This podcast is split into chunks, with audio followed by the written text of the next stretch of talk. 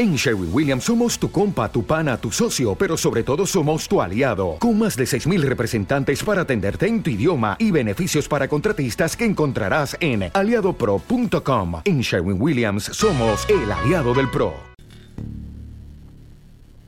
Un campesino se dirigía a su hogar a altas horas de la noche, cuando de repente percibió un ruido a la lejanía. Este provenía de unos matorrales al acercarse a verificar qué originaba aquel extraño sonido, se llevó una sorpresa inesperada, ya que encontró a un hombre teniendo relaciones sexuales con una mujer muerta. Esto es Los Susurros de la Muerte y hoy presentamos El Arropiero de España. El 18 de enero de 1971, una sexoservidora de nombre Antonia Rodríguez Relinque fue reportada como desaparecida luego de que saliera a trabajar de madrugada, como solía ser su rutina.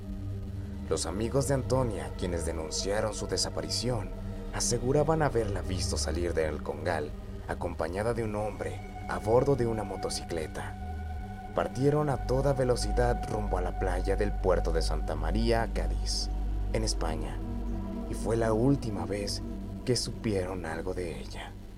Tiempo después, la investigación daría con el primer sospechoso, un tipo de nombre Manuel Delgado, al que apodaban el arropiero, pues fungía como vendedor ambulante comerciando arropias, un dulce tradicional a base de caña de azúcar y que fabricaba en su casa. A Manuel, la vida le había presentado situaciones complicadas, sus padres lo habían abandonado desde muy pequeño, ya que no podían mantenerlo ante la escasez de dinero, de modo que fue enviado de forma ilegal a Francia. Ahí vivió con su abuela, quien lo violentó durante su infancia y su adolescencia. Sin estudios y completamente analfabeta, a sus 13 años decidió regresar a España. Sin embargo, tanta tortura comenzó a afectar de forma gradual en Manuel pues comenzó a desarrollar un síndrome llamado XYY, una anomalía que se asocia a la criminalidad y que pronto daría un giro rotundo en su vida. Sus aficiones siempre fueron el alcohol y las mujeres de la vida galante. Ahí gastaba el poco dinero del que disponía. De forma ilegal, transitaba por Francia y España con frecuencia visitando de un lugar a otro. Cuando la policía inició una carpeta de investigación por la sospecha de la muerte de Antonia, pronto dieron con su domicilio, pues era muy conocido entre los vecinos, así que visitaron el lugar para hacerle unas cuantas preguntas. Por fortuna, Manuel se encontraba ahí, de modo que accedió a responderle a los agentes, aunque su primera intervención fue negar que conocía a la víctima, afirmando que aquel día del suceso él había asistido a una función de cine. Presentó un boleto como prueba, pero los agentes preguntaron sobre de qué trataba la película. Él no pudo responder, así que fue procesado como sospechoso y lo llevaron a las instalaciones policíacas para alargar el interrogatorio. En el lugar, Manuel solo se contradecía en todas sus versiones ya que mencionó el sí conocer a Antonia y afirmó haber tenido una relación sentimental con ella, solo que decidió terminar con la misma luego de que se enterara que su novia tenía como oficio la prostitución. Después de eso, no volvió a saber de ella. Los días pasaban y los agentes tenían más información acerca de este hombre. Se descubrió que ya había sido detenido en varias ocasiones por diferentes motivos entre los que destacaban la alteración del orden y el acoso a las mujeres. Fue ahí que casi estaban seguros de que él tenía algo que ver con la desaparición de Antonia, de modo que lo presionaron hasta que por fin confesó lo sucedido esa noche. Relata que salieron del Congal a bordo de una motocicleta en busca de un lugar para intimar. Detrás de unos matorrales donde ya habían asistido más veces, decidieron detenerse solo que esta vez la mujer le pidió hacer cosas que según él le parecían asquerosas. Manuel se negó, así que la mujer comenzó a agredirlo y mencionó que otros hombres la complacían más.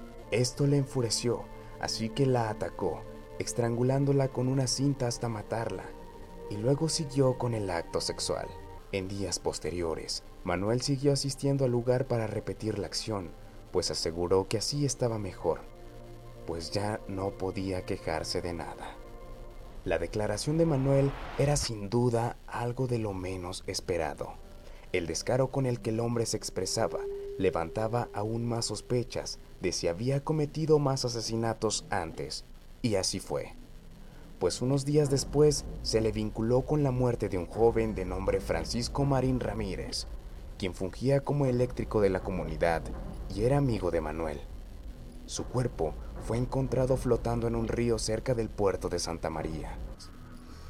Al investigar a Manuel sobre el suceso, también respondió que tenía que ver con la muerte de aquel joven. Sin embargo, lo acreditó a un acto en defensa propia, pues cuenta que Francisco transitaba junto a él en una motocicleta, cuando de un momento a otro comenzó a tocarlo e intentó besarlo, lo que le molestó mucho, así que detuvo el vehículo y comenzó a golpear a su amigo hasta quitarle la vida.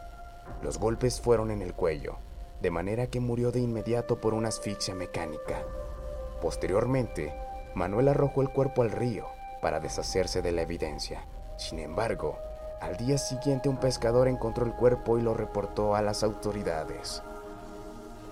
Hasta este punto, el caso de Manuel ya se procesaba a una condena por muchos años en prisión, así que decidió confesar con el mismo cinismo los 46 crímenes que ya había cometido en diferentes países, como Francia, España y Italia. Debido a la vida nómada que Manuel adaptó, carecía de dinero y un lugar para vivir, de modo que decidió enlistarse en el ejército español, del cual fue destituido luego de que presentara ataques epilépticos convulsiones provocadas por la mala vida que antes tenía.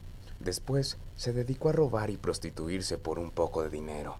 Se mentía con hombres y mujeres sin importarle en absoluto. Vagó por las calles, donde cometió su primer crimen, al encontrar a un hombre dormido acostado en la arena en una playa de Barcelona, a quien decidió despojar de sus pertenencias. Sin embargo, para evitar cualquier sospecha, le arrojó una piedra en la cabeza y de esa forma el hombre perdió la vida instantáneamente. Manuel aprovechó y se marchó con su billetera y un reloj. Posteriormente, cometió un ataque a un estudiante al que le brindaba servicios sexuales. Al tener una riña con él, lo apuñaló en una habitación de hotel. Después, a una joven que se duchaba en una habitación departamental en Italia. Fue vista por Manuel, quien de inmediato accedió a su casa para intentar abusar de ella. Ante los forcejeos, la apuñaló y después la violentó sexualmente para posteriormente salir de su casa con objetos de valor. Manuel se movía a sus anchas de un país a otro de forma ilegal, cometiendo crímenes y asesinatos confesó tantos crímenes que parecía que estuviese mintiendo. Sin embargo, gracias a los detalles que daba, se le pudo vincular con todos ellos. En España, asesinó a una mujer extranjera. En Alicate, abusó de otra mujer a quien privó de la vida a navajazos. En Barcelona, estranguló a un hombre homosexual con un cable. En Valencia, mató a una mujer a la que metió en un contenedor. En Roma, le quitó la vida a su jefa porque se había enamorado de ella, pero debido a que ésta tenía un mal aspecto, no quería encapricharse con ella. En París, le quitó la vida a un joven y a sus cómplices de una pandilla, a la que se negaron a aceptarlo, de modo que los acribilló con una metralleta. En Francia, le quitó la vida a una mujer que lo delató y a una señora que le había brindado asilo en una mansión, a la que de la misma manera le arrojó una piedra en la cabeza y la despojó de sus artículos de lujo. El modus operandi siempre era diferente, y de esa forma las autoridades no podían vincular a un solo hombre con tantos asesinatos. Sin embargo, se le declaró falto de responsabilidad penal, debido a que se le encontraron varios traumas cerebrales que negaban la capacidad de actuar con cierta voluntad propia fue procesado a un hospital psiquiátrico para su análisis completo, donde fue sometido a terapias psicológicas que incluían electroshocks y camisas de fuerza.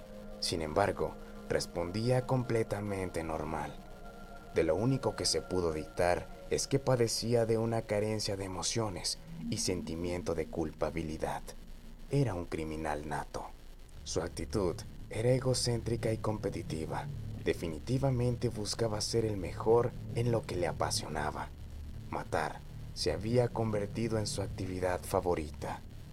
Esto pudo ser comprobado, ya que mientras era trasladado a bordo de una patrulla, escuchó en la radio que un mexicano de nombre Juan Corona había obtenido un récord de 25 asesinatos.